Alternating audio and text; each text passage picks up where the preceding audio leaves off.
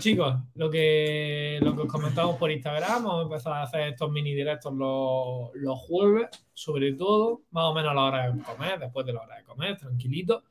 Y, y vamos a hablar de diferentes temas, sobre todo los que nos propongáis, que siempre vamos a poner por historia qué queréis escuchar, qué no. Los últimos tres temas que han salido son las zapatillas minimalistas, a la hora de la pisada, si es mejor, si es peor, llevarla todo el día solo para entrenar o tal. La otra era el consumo de proteína, que hablará sobre todo Miguel, el especialista aquí. Especialista en proteína. el especialista en proteína. Luego otro día podemos hacer de cafeína y demás, que Sí, también sí, sí. somos bastante especialistas en sustancias.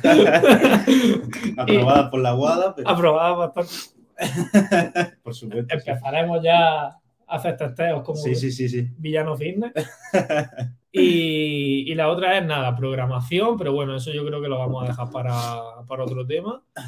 Entonces, mm, me gustaría, de primera, vamos a empezar con las zapatillas minimalistas. Sí, Tú eres el que las viste todos los días, tú eres el experto teórico. entonces, enséñala.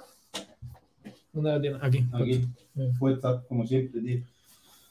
Pues esto sería un calzado tipo minimalista, que mucha gente se sorprende a priori, sobre todo la población general, ¿no? O sea, cuando a mí me, cuando me ven con estas zapatillas, siempre es como, como tío, que, que ¿dónde vas con unos escarpines? O es como risa, pero me resulta gracioso porque cada vez, bueno, tú es que no la utilizas muy a diario, ¿no? Pero mis entrenados, tío, Se pican. el, el 50% se está pasando a, a- Pero yo creo que es moda también. es, es moda. Pero tú tienes esa. También Sí. luego están las que tienen los dedos. Sí, también tengo unas por ahí con, con los dedos que como que, que engancha, pero bueno, Pero hay, mucha diferencia entre uno y otro. no, al final lo del dedo yo creo que, que es postureo más bien. O sea, sí, a la hora de la flexión y demás, lo puedes notar algo más por la propia separación que te hace del dedo, pero vaya, yo creo que, que al final la, la función es la misma. Entonces, coméntame tú, a ver, tú, tú entrenas powerlifting, ¿vale? Que no es un deporte donde se corra, no es un deporte que tal. Nada, absolutamente nada. Ah. Pero dentro de esa experiencia, habiendo utilizado otros zapatos, Sí, mejor, peor, Vale. tal, cual. A ver, yo es que me pasé esta zapatilla, tío, porque primero por moda, porque digo, hostia, este como, qué guay, no sé qué, vestir con eso. Pero claro, tío, lo que pasa es que yo tenía una pisada, a mí siempre me ha dolido la cadera, ¿vale? No me voy a meter en términos de anatomía y demás, porque no creo que a lo mejor haya sido la solución, pero sí es cierto que haciéndome un estudio a mí mismo en el cambio, se me quitó el dolor de la cadera, tío, por la zona de- del psoas, el ilíaco, siempre tenía un dolor intenso. Y llevo usándola un año y medio y en la propia pisada, cuando llevaba caminando más de, de hora y media y demás, glúteo medio, me empezaba como a pinzar la conexión con el, el psoas, el ilíaco, tío, y me ha desaparecido. Ahora, también te digo, eh, tiene que ser como una transición poco a poco. O sea, si tú llegas eh, de primera, estás acostumbrado a utilizar un zapato con o sea, una zapatilla con dross, y te pasa esto Ya. las 24 horas, los 7 días de la semana, muere. Entonces yo empecé a incorporarlas pues en el entrenamiento, ¿vale? A la hora de, de entrenar usando ese calzado plano y eh, luego ya poco a poco incorporándomelo hasta que el día de hoy no corro, no, no me pondría estas zapatillas para correr ni para ir al campo, ni de coña, pero mi uso diario siempre. Vale, ahora, ¿cuál es el problema que llevo en estas zapatillas? Primero que pienso que es una moda. Sí, las zapatillas estas minimalistas. Porque para lo que habéis unido ahora son estas típicas que se compran que, que separan los dedos y están. Bueno, enséñala, si te da igual, ¿vale? calcetín, tío. El puto calcetín. Una Entonces, zapatilla hippie. Tal cual. Entonces, ¿qué, cuál, es, ¿cuál es lo que yo opino? Es lo que siempre he hablado, por ejemplo, con la obesidad. O un cauce del río, llevarlo a un cauce del río. Si un río pasa mil años por un mismo sitio, el hacer un nuevo cauce le va a costar. Incluso el río por naturaleza Claro. va a intentar volver a su, a su cauce siempre. Pasa con la obesidad. Claro. Tú, tú lo puedes decir. Una persona que siempre está obesa, hay un set point Mm. del cuerpo que siempre tiende a, Tanto a nivel psicológico. a nivel como- psicológico como a nivel tal. Entonces es volver a su, a su acomodamiento, Origen. a su origen. Mm.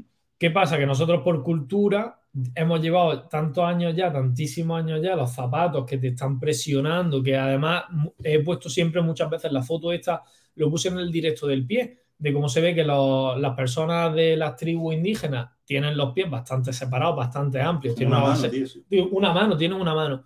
Mientras que nosotros los tenemos súper cerrados, pero porque además el zapato nos ha ido cerrando la pisada. Claro. ¿Qué es lo que pasa? Que si nosotros pasamos de, de utilizar todo el santo día el, el, zapato que siempre hemos utilizado durante nuestra vida, desde que somos chicos, es que ya los niños chicos llevan sus zapatitos. Su, su, air, su Nike por la calle. Claro, su romaleo. Sale la romaleo. niño con tres mil La romaleo ya, en rosa. y con la mochililla crossfit, todos los parches. Pero que, que eso, no puedes, no puedes querer cambiar una pisada de tantos años ya, eh, en, en, un año y que todo sea perfecto. Se tiene que habituar, se tiene que dar.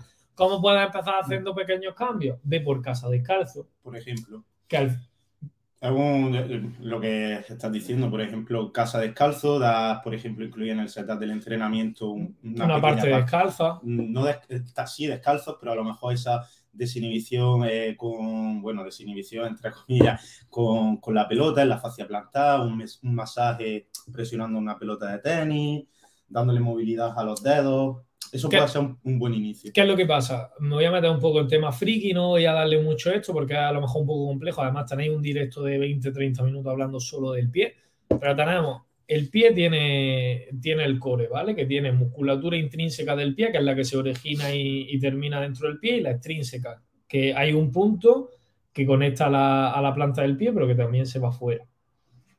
Por culpa del calzado y por la cultura y demás, es que nuestra musculatura intrínseca no funciona. Es más, os puse el ejemplo de que intentáis flexionar solamente, solo el dedo gordo del pie sin arrastrar el, resto de dedos. Una odisea eso. Es una odisea. Y es, un problema con, la, con, el flexor del dedo gordo eh, plantar, pero luego también tenemos la fascia muy tensa a veces o la tenemos muy, muy débil, entonces por eso también el arco plantar decae, que es eh, pronar.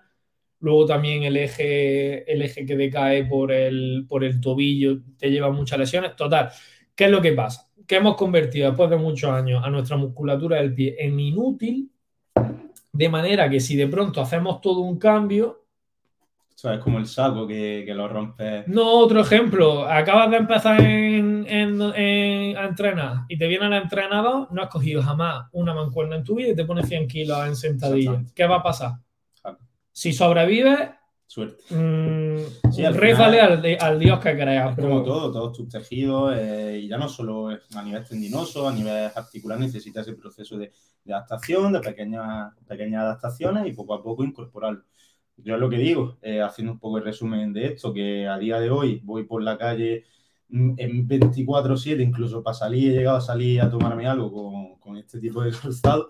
eh, sí, pero porque ya también me, me, he habituado hasta el punto de que me, me incómodo ir con una zapatilla con drops, tío.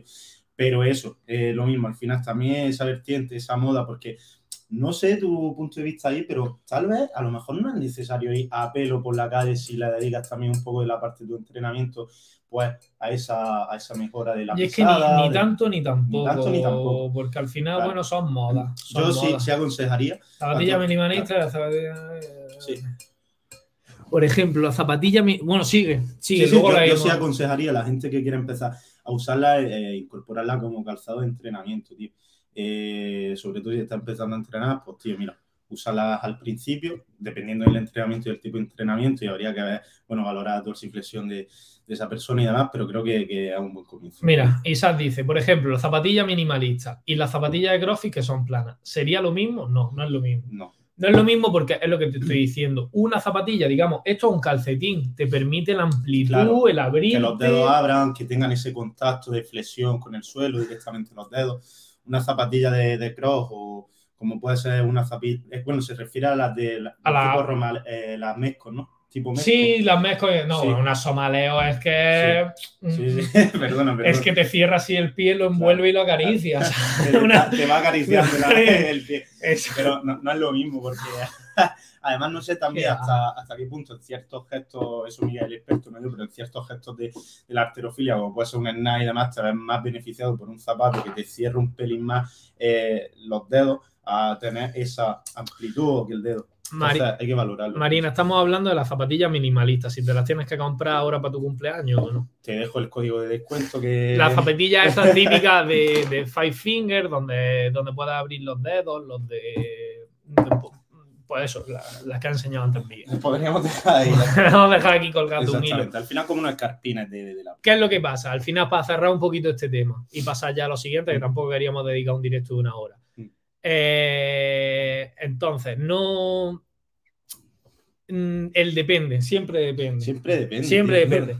Mi consejo sería: si puedes eh, calentar o dedicarle una parte a tu entrenamiento, a ir descalzo, a estar tranquilo, incluso algunos ejercicios, por ejemplo, calentando a las sentadillas, si Sí. las primeras series además las puedes A hacer pelo. a pelo, con calcetines Claro. y demás, hazlo. Luego te pones las zapatillas, porque quien te diga que el rendimiento no se ve Mm. eh, afectado, pues mira, A es que ahí ya va a depender, tío, porque, por ejemplo, si tú tienes, perdona ahora porque me vuelvo a meter en esto, pero si tú tienes, por ejemplo, tema de palanca o un fémur más largo que a lo mejor el, el tronco y demás, a lo mejor te va a ver beneficiado por el uso de, de ese tacón, si tienes una longitud de fémur de la hostia. Ahora, si, por ejemplo, en tus palancas tu fémur es más cortito, eh, tu tronco es más pequeño respecto a la longitud de tus pies, a lo mejor a esa persona le va a venir bien una zapatilla plana.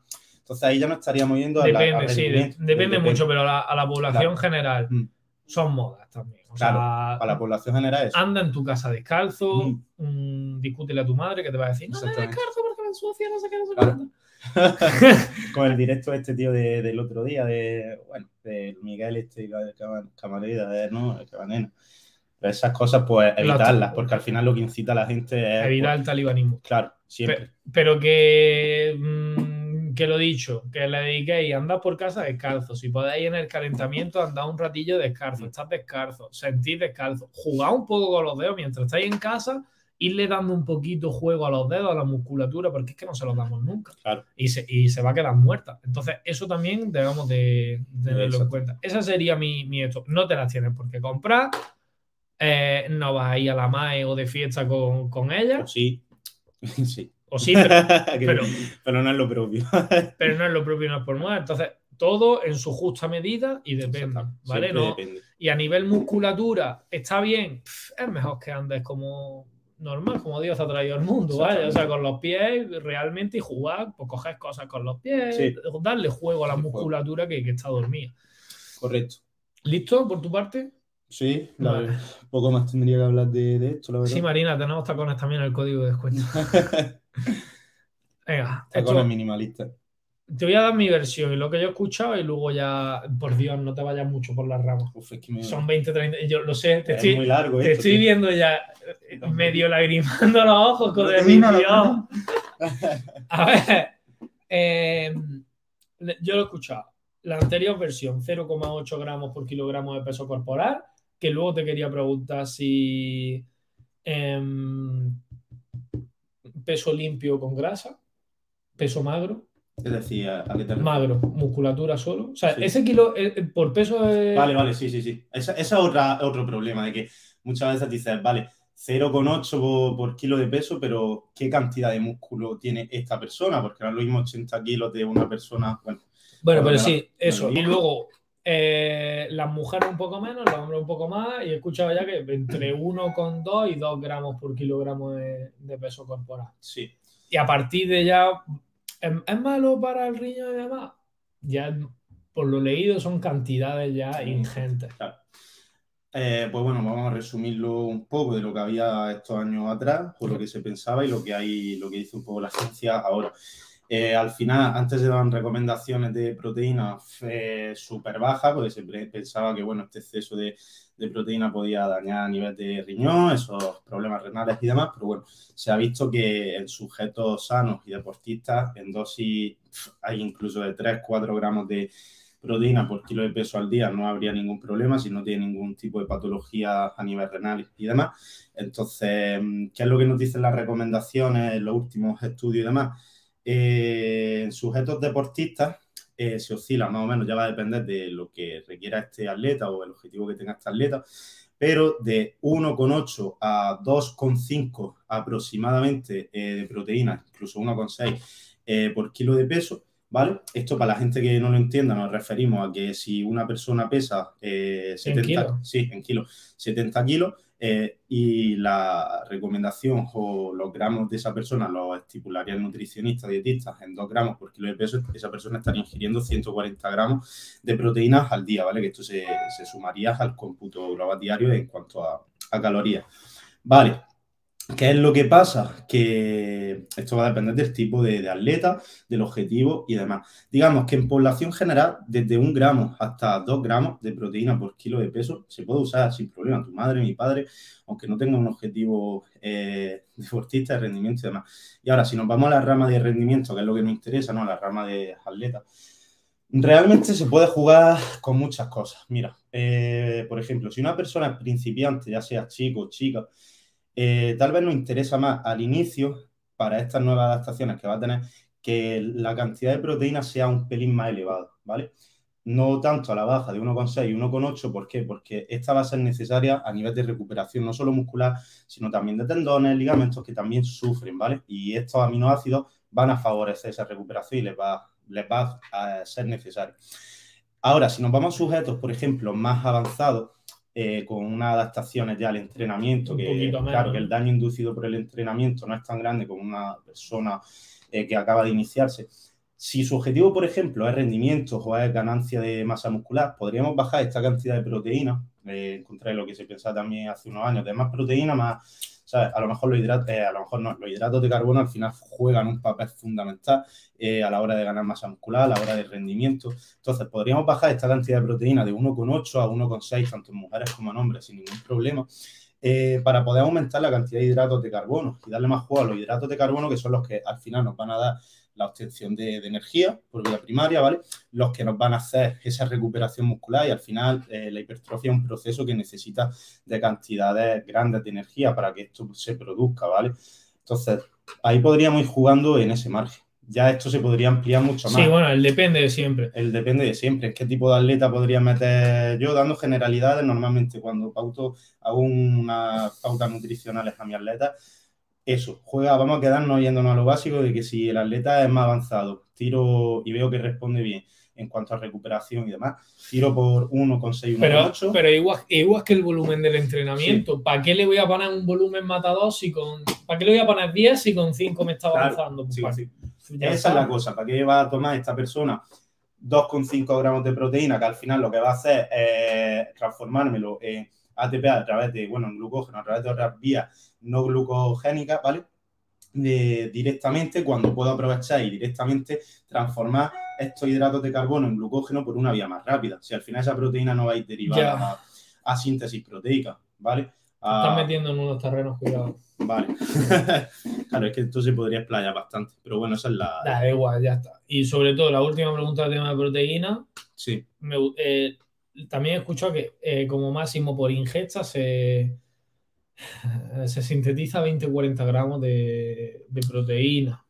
A ver. Que queda entre 0,2 y 0,4 creo que era. ¿Eso, ¿Eso es verdad? ¿Sí o no? A nivel muscular, es verdad que el músculo tiene una capacidad de absorción limitada. Como los carbohidratos. Exactamente, a nivel muscular. Ahora, que esta proteína que tú tomas en exceso es desperdiciada o la vas a defecar directamente. No. Eso no es así, ¿vale? Se va a almacenar, luego se utilizará. Ahora, sí es verdad que hay ciertas ventanas o ciertos momentos donde el músculo eh, puede aprovechar más estos aminoácidos para esa recuperación, para la activación de, de emetor, etc, etc. Máximo. Mm, he leído también algún paper por ahí de hasta 50 gramos que podría utilizarse a nivel... Sí eh, depende también de la persona, supongo, y de la capacidad de síntesis. Exactamente, el depende siempre va a estar ahí. Ahora, por pautas generales, como tú dices, una buena recomendación para todo el mundo, eh, en una comida eh, intentar meter más o menos entre 30 a 40 gramos Pero, de- pero también de por, por gasto económico. Por es gasto que la proteína es cara de Ya no cojones. solo proteína en polvo, sino la No, no, hablo de carne, de, caro, la carne es cara, Lo más barato al final son los. Yo no sé si fue Eneco quien decía que al principio estaba tieso. Sí. Yo no sé si fue Eneco. Y se metía azúcar. Azúcar de mesa directamente. Pues para subir calorías, pues azúcar de mesa. Claro, exactamente. Ya está, si es que no, no había. Ahora más. que la matriz nutricional del alimento cambie y, y demás, pues ¿quién que ha puesto? Mira los carbs. Mira, los cars. Pero los cars de coches, tío, los mini cars, no los carbohidratos. Cuidado, ¿eh? Un Cuidado. directo allí en cargo. Estuvo ¿eh? guapísimo. Entonces, eso, que ¿con qué nos quedamos con esto? Que podemos dejar, o sea, que ni tanto ni tampoco, que a más consumo de proteína no va a tener una mayor absorción, una No va a ser Ronnie Coleman. no va a ser ronicólema. Eh, y con qué me quedo también tirando a la baja, que al final olvídate de tonterías de 0,8, que estos son recomendaciones ya obsoletas, así que entre 1,6, 2,5, incluso a 3 gramos de proteína, ya va a depender si vas a tirar No, por- y sin miedo, una económicamente no te Sí, vas a poder permitir Sí, destrozarte el hígado. porque exactamente. no vas a poder es muy difícil a nivel económico. Y si los gramos que has dicho son para todos iguales o sigue una relación con el peso. No, claro, Esa una- es buena pregunta, porque, a ver, pasa una cosa también, que si tú, por ejemplo, dices, venga, dos gramos por kilo de peso eh, y lo generalizamos para todos, dices, vale, pero es que a lo mejor esta persona, un sujeto obeso o una persona que pesa 100 kilos y tiene una masa muscular X y esta persona pesa 60 kilos, Hostia, eso también te lo quería preguntar, espérate. Porque también otra rama que, Sí. que leí yo de un libro era que, que con los obesos, lo que tú dices, si pesas 200 kilos, claro, no le vas a meter eh, hostia, espérate, 400 gramos de, de proteína. No tiene porque si sentido. ahora te pones a tirar para arriba, entonces, yo vi otra que era por estatura. Por estatura, tío. No jodas. Sí, sí. Es verdad. A ver, yo, No se quedaron no, conmigo.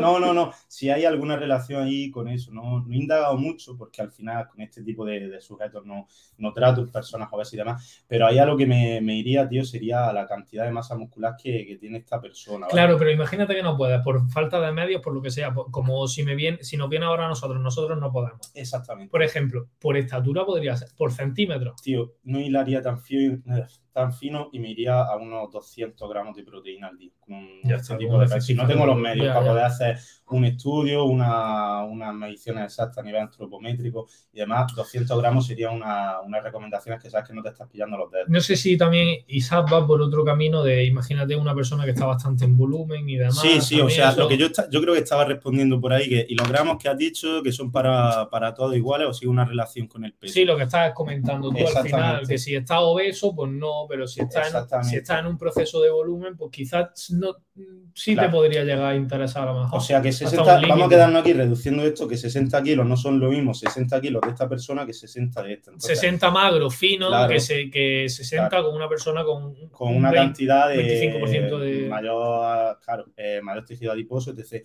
Entonces, ¿con qué nos quedaríamos con esto? Con eh, que esa persona, ¿vale? Que pesa 60 kilos, no va a, no le voy a poner 2 gramos por kilo de pesos y igual de la, que la otra persona, porque a lo mejor ahí me estoy quedando corto porque esa persona no tiene la misma cantidad de masa muscular que- Claro. que el otro sujeto. Entonces, ahí sí sería, bueno, como dice Isa, moverme por unas cantidades de decir, mira, unos 200 gramos y, Y ya está ahí. y al final me estoy asegurando. Y ya como vaya respondiendo esta persona esa cantidad, recuperación y demás, podéis bajando y subiendo de... Y, volve- y, y volvemos, y volvemos a lo mismo, Isaac. Yo creo que primero empieza por poco, antes Claro. de pasarte, que te sirve de puta Claro. madre para que vas a seguir metiendo Mira, más. si tú, por ejemplo, estás en un proceso eh, de, de pérdida de grasa, ¿vale? Y llevas unas medidas de, lo primero, ojímetro, espejo, eh, perímetro de cintura, cadera, braquial. Tú estás, tienes estipulado unos gramos de proteína en cuanto a tu peso y tú estás haciendo ese déficit energético, estás perdiendo tejido adi- adiposo, te estás reduciendo la cintura, la cadera y con las mediciones, el perímetro de tu bíceps, por ejemplo, cuádriceps, no se está viendo disminuido en un porcentaje muy bajo, la cantidad de proteína que estás metiendo es, suficiente y a lo mejor ahí te puedes plantear, pues a lo mejor puedo bajar un pelín la proteína y dejar espacio a más hidratos de carbono en cuanto a ese cómputo global de calorías, manteniendo el déficit energético. Dejo más espacio a los hidratos de carbono, por lo que puedo sacarle más partido a mi entrenamiento, a mi rendimiento en el entrenamiento, siguiendo estando en ese déficit energético. Con eso puedes jugar mucho. Yo sí es verdad que sería conservador también un proceso, como decía, primero por tema de adaptaciones que tenga esta persona y segundo para no pillarme los dedos y que no pierda, sí, hemos perdido 5 kilos, pero me he comido 3 de masa muscular. Entonces tiraría por la alta, ese peso de la persona multiplicándolo por 2,5, incluso al principio 2,5 eh, de proteína diaria y luego a partir de ahí viendo cómo vayas respondiendo en cuanto a tu perímetro de cintura cadera, cuádriceps y braquial, pues podéis ir jugando. Vale, estoy bien, estoy perdiendo cintura cadera, bíceps, cuádriceps se mantiene, vamos a bajar un poquito, vamos a subir más hidratos, por ejemplo. Ojímetro y metro. Ojímetro y metro y fotos, tío. Echaron muchas fotos y estáis en un proceso. Dame mi boli de los directos, hijo de puta. Si estáis en un proceso de déficit. ¿Has preguntado algo más? No, pero eso es este chico. Hago escalada y noto que mis manos sufren bastante. Es que no saqué mí, que tú. Eh, es un, un, chaval, tío, de, de, Dulca, ¿no? Tío, pues esta pregunta para ti tal vez mejor, ¿no? A ver, hola Miguel, soy Ángel de Dulca, hago escalada y noto que mis manos sufren bastante. ¿Qué puedo hacer? O sea, se hinchan muchísimo, no sé si podéis ayudarme. Vale.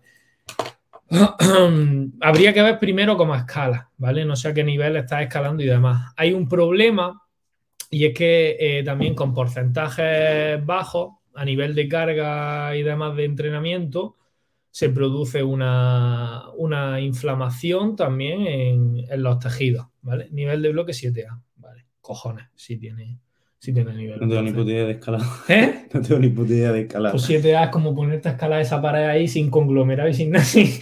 Así ahora. A pelo. No, cojones. Creo que un nivel Guapísimo. No, pero que, que sí, que escala, vaya. Vale. Entonces, eh, habría que ver primero por qué se inflama. Mm, puede ser que la, la, musculatura al congestionarse tanto esté tapando alguna, alguna vía, sobre todo a nivel de, sangre también, mm. y, se congestiona además, ¿vale? Esto, por ejemplo, se da mucho para que tenga un ejemplo, Ángel. Si tú, por ejemplo, haces muchas sentadillas, ahora rápido, con peso corporal, sin carga, de pronto notas que tus piernas están congestionadas y demás porque le estás dando mucho volumen con baja carga, entonces el músculo se está inflamando, te está presionando lo que son las vías de riego sanguíneo y demás, y por eso se inflama. Entonces, con cargas bajas, hasta un 50% pasa esto. Y hay que tener cuidado también a modo de entrenamiento y hay que acostumbrarlo. Entonces, eh, puede ser problema de volumen de entrenamiento. No creo que sea a nivel de constitución, porque al final Mm, si tú a esa musculatura la acostumbras a, todo esto poquito a poquito, pues, pues no habría ningún tipo de problema. ¿Qué te diría yo? Que empezase otra vez, reiniciase un poco, digamos, entonces eh, acostumbra esa musculatura a, todo el proceso de escalada, a hacer ese tipo de ejercicios, poco a poco, muy, muy poco a poco. Habría que ver también a lo mejor cómo escala, si le estás dando demasiada carga al brazo. Claro, yo tirando también tiro al aire diría que a lo mejor te estás centrando o llevándola, no tengo ni idea de escalada, ¿vale? No sé a qué nivel de sufre el agarre y demás o cuánto participa el agarre de otra musculatura, pero a lo mejor le estás dando en la propia escalada demasiado uso al agarre y está usando cero a lo mejor la musculatura del antebrazo. No, de las piernas. De las piernas, por ejemplo, y estás llevando todo, todo al agarre. Entonces, mirad también eso si es que mm, vas escalando, tirando solo de de agarre y no hacer partícipe a otras articulaciones o grupos musculares. También puede ser esa sobrecarga que está teniendo. Eh, es lo que te digo, sobre, sobre todo a nivel de musculatura, no sé si lo que se te inflan son las manos en sí o puede ser el, antebrazo, que es lo que no te muy inflamado. Es deporte de bloque. Si es más de regleta, pues suelen sufrir más los, los dedos, claro. Mm. Es lo que te digo. Entonces, ¿Qué es lo que, es lo que haría? Haría ejercicios centrándome en isometría. La isometría mm. vendría súper, súper bien a nivel sobre todo de agarre, de, empezar a forzar, todo eso. Entonces, reiniciaría todo un, un, poco el proceso. Empezaría poco a poco a darme, a dar estímulos con isometría, con concéntrico y demás y luego iría. Habría que ver también la técnica, eh, si por ejemplo solamente te dedica a eso o también le dedica una parte del entrenamiento fuera de la escalada a, mejorar toda esta técnica. Entonces depende, depende de muchos factores. Como siempre te digo, me gustaría romperte una lanza y decir, es esto, pero para que te vayas con una respuesta aquí te diría, eh, trabaja en tu casa un poco, en algún sitio, ese, ese agarre con series, por ejemplo, de manera isométrica, aguantando, venga, 10 segunditos. Que la isometría también está a la máxima, la casi máxima, la eh, casi máxima, hasta la fatiga, y ¿Crees que el proceso de ganar fuerza en los dedos es mucho más complicado que ganar fuerza en los antebrazos? Es que el agarre no solo depende de, los dedos, o sea, en el agarre también va a hacer partícipe tanto a la capacidad que tiene tu, antebrazo de ejercer esa fuerza, simplemente con que eh, aprietes los dedos, no son solo los flexores de, los dedos, ¿vale? Sino también el antebrazo, eh, la capacidad de resistencia también a nivel articular que tenga tu muñeca. Entonces, no es solo... Mucho, pero sí, sí tiraría que es más complejo los dedos. Sí, volvemos a, por ejemplo, llevándolo a power, ¿sabes? Que al final la barra es en un peso muerto, el que tú tengas un buen agarre va a depender de, más de los dedos que del antebrazo. Entonces, si me irías a, a, eso, al final Pero es, más, es más complejo lo de los dedos, pero volvemos a la evolución. Mm. ¿Cuánta fuerza generas tú con los dedos normalmente, diariamente? Esta la... ¿Ves? No aplica, no aplica fuerza. Se me acaba escapando. No, no aplica fuerza, no hace fuerza realmente. aquí flexión, pero no, no mm, ejercemos esa. Mientras que con el antebrazo sí que es verdad que en tu día a día pues puedes hacer algo más de fuerza, sujetando cosas pesadas, llevando las bolsas del Mercadona, por ejemplo. Mm. Entonces, sí que es verdad que los flexores de los dedos, al igual que los pies, volvemos a lo de, lo de las minimalistas, han perdido tanta fuerza. Que no les ponemos ahí, Coño, tan simple como por qué hay tanto túnel carpiano a día de hoy. No lo sé, puede ser una teoría de que mm, eh, se han atrofiado tanto la musculatura. Lo tenemos ahí, pero no lo utilizamos, tío. Tanto, tanto que de pronto le estamos dando demasiada carga haciendo clic, porque mm. los túnel carpianos que he tenido algunos clientes han sido de, de gente de oficinistas, tío. Entonces, hay tanto túnel carpiano por tanta poca. Mm. ¿Me entiendes? Sí. Además, eh, Ángel era. Sí. Sí, sí, Ángel.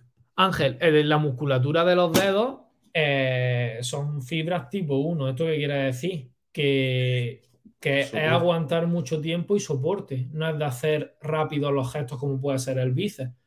Entonces, sí que es verdad que le podrías dar bastante a, la musculatura de los dedos. Entrénala de manera isométrica, que como te digo, son fibras tipo 1. Esto quiere decir que son resistentes al tiempo hmm. y a la carga. Y, e ir poco a poco. Venga, eh, pues esta semana un poquito más, esta semana un poquito más, esta semana un poquito más. Pero que si quieres, escríbenos por alguna de, nuestras redes sociales y te, y te contestamos un poquito más tanjante. de manera más pausada y haciéndote recomendaciones. Mira, yo haría esto, esto, esto, esto y esto, ¿vale? Para no tratarlo aquí, que. aunque lo hemos tratado. Aunque, lo hemos tratado, pero bueno, para ser un poquito más tajante si lo quieres y ayudarte de manera más efectiva, mm. ¿vale? Que además el problema de la escalada eh, sobre todo es ese. Y yo, yo sí tendría... El hincharse de sobreesfuerzo, supongo, literalmente puedo escalar más de dos veces a la semana porque uh. son muchísimos y me hago... Vale, Ángel, háblanos, háblanos si quieres eh, por cualquiera de nuestras redes privadas. Mira, bueno, yo te dejo la, la mía por aquí. Miguel, dime, dime Miguel barra baja entrena. Es complejo, tío. Miguel barra baja entrena. Barra baja PT. Mira a ver si te busca uno más tarde. Ya, tío, muy, innovador. ¿Vale? O ese o este. Háblanos por cualquiera de los dos que... y, te, te decimos exactamente. ¿Ok, Ángel? Porque sí, yo, yo por lo menos por mi parte sí tendría la solución. Sí. Yo, lo tendría bastante claro a nivel de cómo trabajarlo. Escríbele a Miguel. A Miguel ya lo sigo. ¿A qué Miguel? Tío. Somos los dos Miguel. No, a mí, a mí. Ah, vale. Lo conoces, ¿no? Ah, vale. pues ya te lo escribas. Eh, sí, esto es un problema. Cámbiate el nombre. Sí, tío, verdad. Ya está. Y por último. Venga, vamos a alguna preguntilla más rápida, ¿no? Eh, pero rápida de cojones que nos tenemos que ir. Sí. Vale, a nivel de programación, esto me lo preguntaron en, hace ya bastante tiempo, sobre todo a nivel de alterofilia. ¿Cómo programaría yo?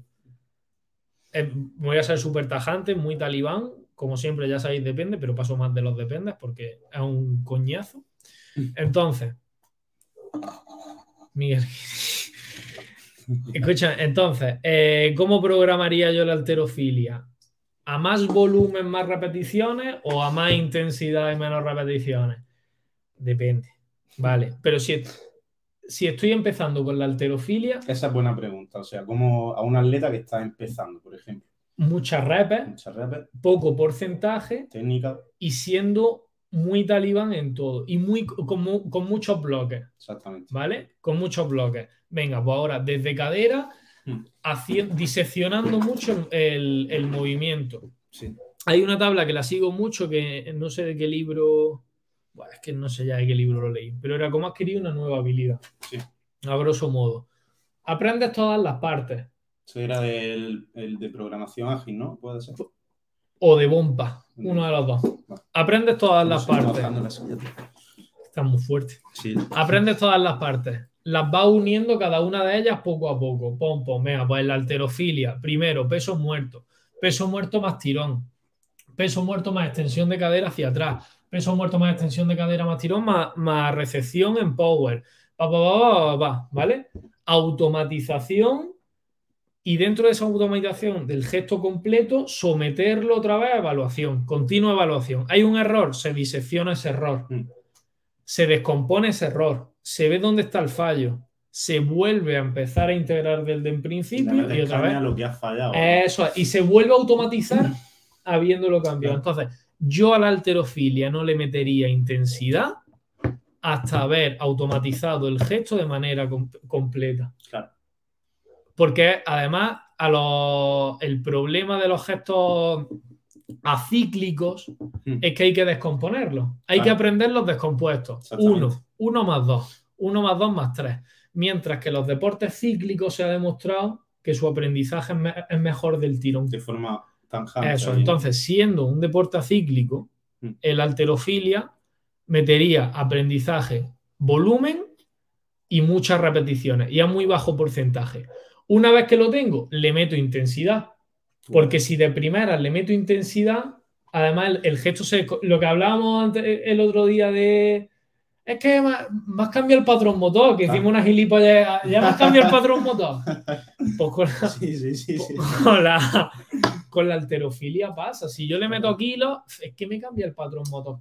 Claro, mm, es que es la cosa, o sea, porque al principio, resumiendo un poco esto también, si tú empiezas a subir intensidad y no está esos patrones o esa técnica sentada, lo que va a pasar es que esto también va a distorsionar mucho eh, o el RIR o el RP del atleta, porque por ejemplo, si yo a un atleta empiezo a subir la intensidad al principio, en esas semanas de adaptación, de conocer al atleta y no tenemos asentado esas técnicas o ese, ese movimiento cíclico y demás, eh, bueno, entonces pues en arterofilia, arterofilia en cross, pero eh, ¿qué pasa?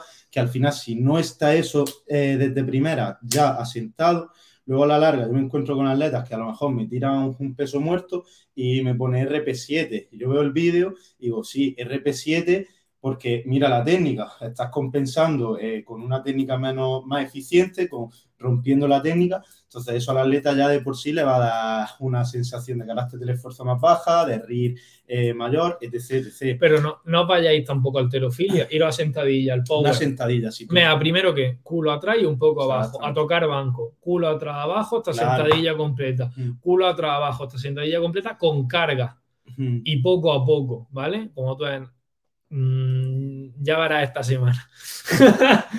Pero que eh, básicamente entonces, pon, pon, Pom, pom, pon. pom, pom, pom, pom, pom, pom. Eh. Al final, ¿qué ha fallado aquí cuando tengo el pom, pom, pom? Pues vuelve un poco atrás y decir, pues ahora vamos a machacar esto. Claro, porque a lo mejor cuando unes 1, 2, 3, 4, 5, Te ha fallado. el 3 está fallado. Claro, Pues vamos, Vamos a ver por qué ha fallado el 3. claro. O vamos al 3 y a lo mejor ha fallado el 3 por el 1.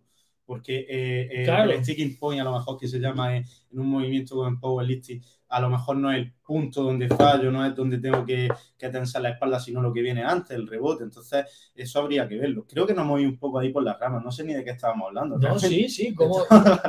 No, va guay, pero que se me apaga el cerebro por un momento. luego toma, tío, toma tu Mira, toma. que, no te, que no te farte de nada. Vale, vale. No te Eh, farte de nada.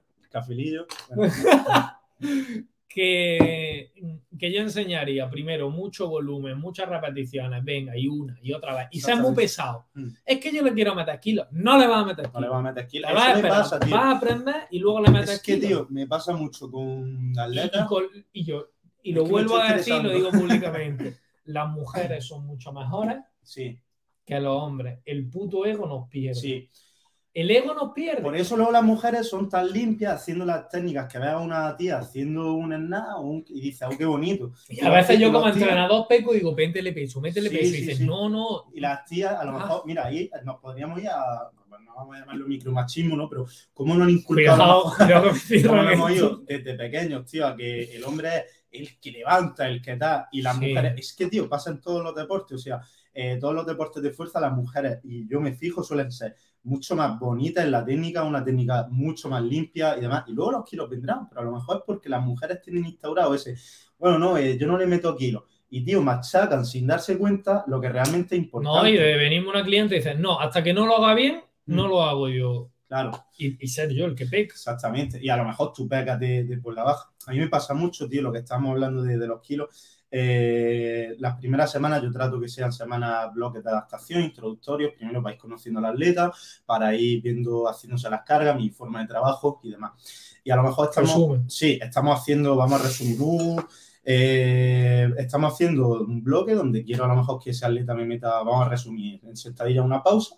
Y a mí me da igual que metas 100 o que metas 150 kilos en esa sentadilla. Yo quiero ver la pausa. O sea, a mí me importa más que en vez de 100 como yo te había programado, ese día me bajé a 90 kilos y me hagas la pausa donde te he dicho que me hagas la pausa, trabajar eso, que ya luego los kilos vendrán. Entonces, vamos a quitarnos un poco el ego, que lo primero es lo primero, y esto es un deporte, tanto el cross como el powerlifting, son deportes muy longevos, ¿vale?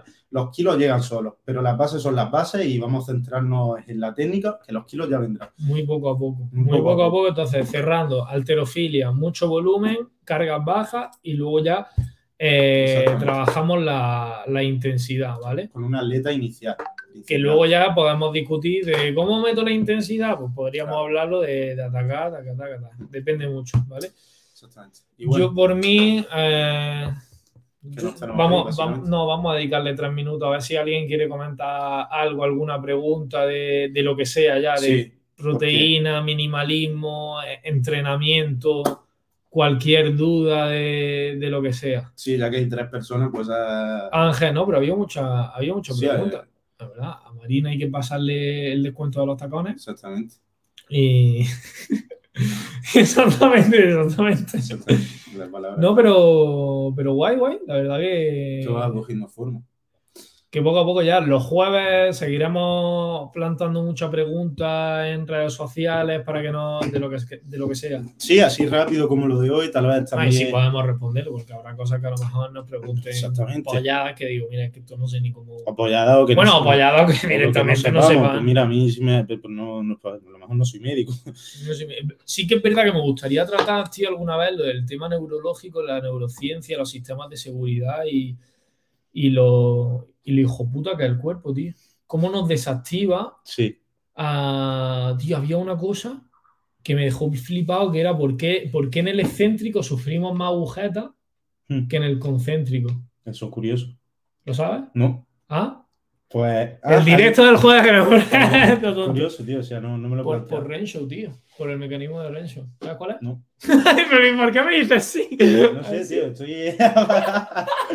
También cuento un poco por encima. No, simplemente es un mecanismo que, que lo que hace es desactivar y, y asincronizar las unidades motoras. Sí. Nosotros en fuerza lo que Mm. tenemos que hacer es conseguir que se, la sincronía de las unidades motoras, Sí. ¿no? Y, demás. Y eso es lo que se entrena también, que un, Esa conexión también. pues un muscular. sistema de seguridad que se llama el mecanismo de Renshaw, Sí, que desactiva. Y tú lo que, lo que tienes que hacer es inhibirlo para que todo vaya en conjunto. Bueno. Bueno, pues el excéntrico lo que va a hacer es primero activarlo de manera automática y en los gestos excéntricos participan menos unidades motoras que en los concéntricos. que Es más- decir, si yo en el concéntrico, en la subida de la sentadilla, tengo 100 unidades motoras, Sí, en el excéntrico dispongo de 50, pero es la misma carga. guay. Son 100 kilos subiendo y 100 kilos bajando.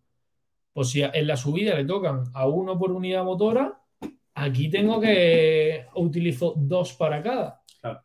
Y- Bueno, al final ahí también se verían esas compensaciones a lo mejor de, de otros grupos musculares, a lo mejor desactivando ese mecanismo, como estás diciendo. Claro, no, pero tú imagínate en el cuádriceps solo, ya Sí. de por sí Mm. trabajan menos Claro. y tienen que, que solventar. Sí, tío. Buah, loco, lo ha escrito todo. Hostia. Eh, Sí, para un- libro, ¿eh? Sigo intentándolo. Sigue, Sí, sigue. no lo entiendo ni yo, no lo vas a entender tú tampoco. No, pero te has quedado con la sí, sí, sí. Pues es, un, de eso, tío. es un sistema que a mí me flipa porque es uno de los principales a desactivar a nivel de, de, por ejemplo, la fuerza. Es uno de los primeros que hay que desactivar. Cuando apaga, ¿no? Cuando- Sí, y luego otro que es, bueno, el- la cocontracción, ¿no? De varios grupos musculares. es De- no, de cuádriceps e levantando una sentadilla, Mm. por ejemplo, de los Como en qué antagonistas. rango es, es- el isquio es el que elonga, en qué rango es cuando contrae ese cuádriceps, como cuando uno contrae el otro. El otro Pero en otro sistema de seguridad están los dos ahí a sincronía, levantando la sentadilla, ¿cómo lo desactivas tú? Muy curioso eso Pues porque. al en los, en los gestos lentos Mm. y en aprendizaje de, Esta de imagen es guapísima, es lo que se ¿sabes? Así que los, los gestos lentos. En los gestos lentos y aprendizaje, en la cocontracción es donde más se da. Y en los, y en los explosivos es cuando hay que enseñarle al cuerpo que no puede pasar y es por lo que muchas veces ocurren las lesiones.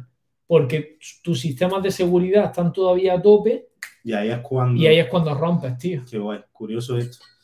Al final, por, por eso. Son Sí. cositas que, Y que tío, nos tenemos que ir. que nos tenemos que ir. Bueno, chicos, muchas gracias por todos los que habéis pasado. Lo vais a tener resubido en Twitch, lo vais a tener en podcast en Spotify, lo vais a tener en YouTube.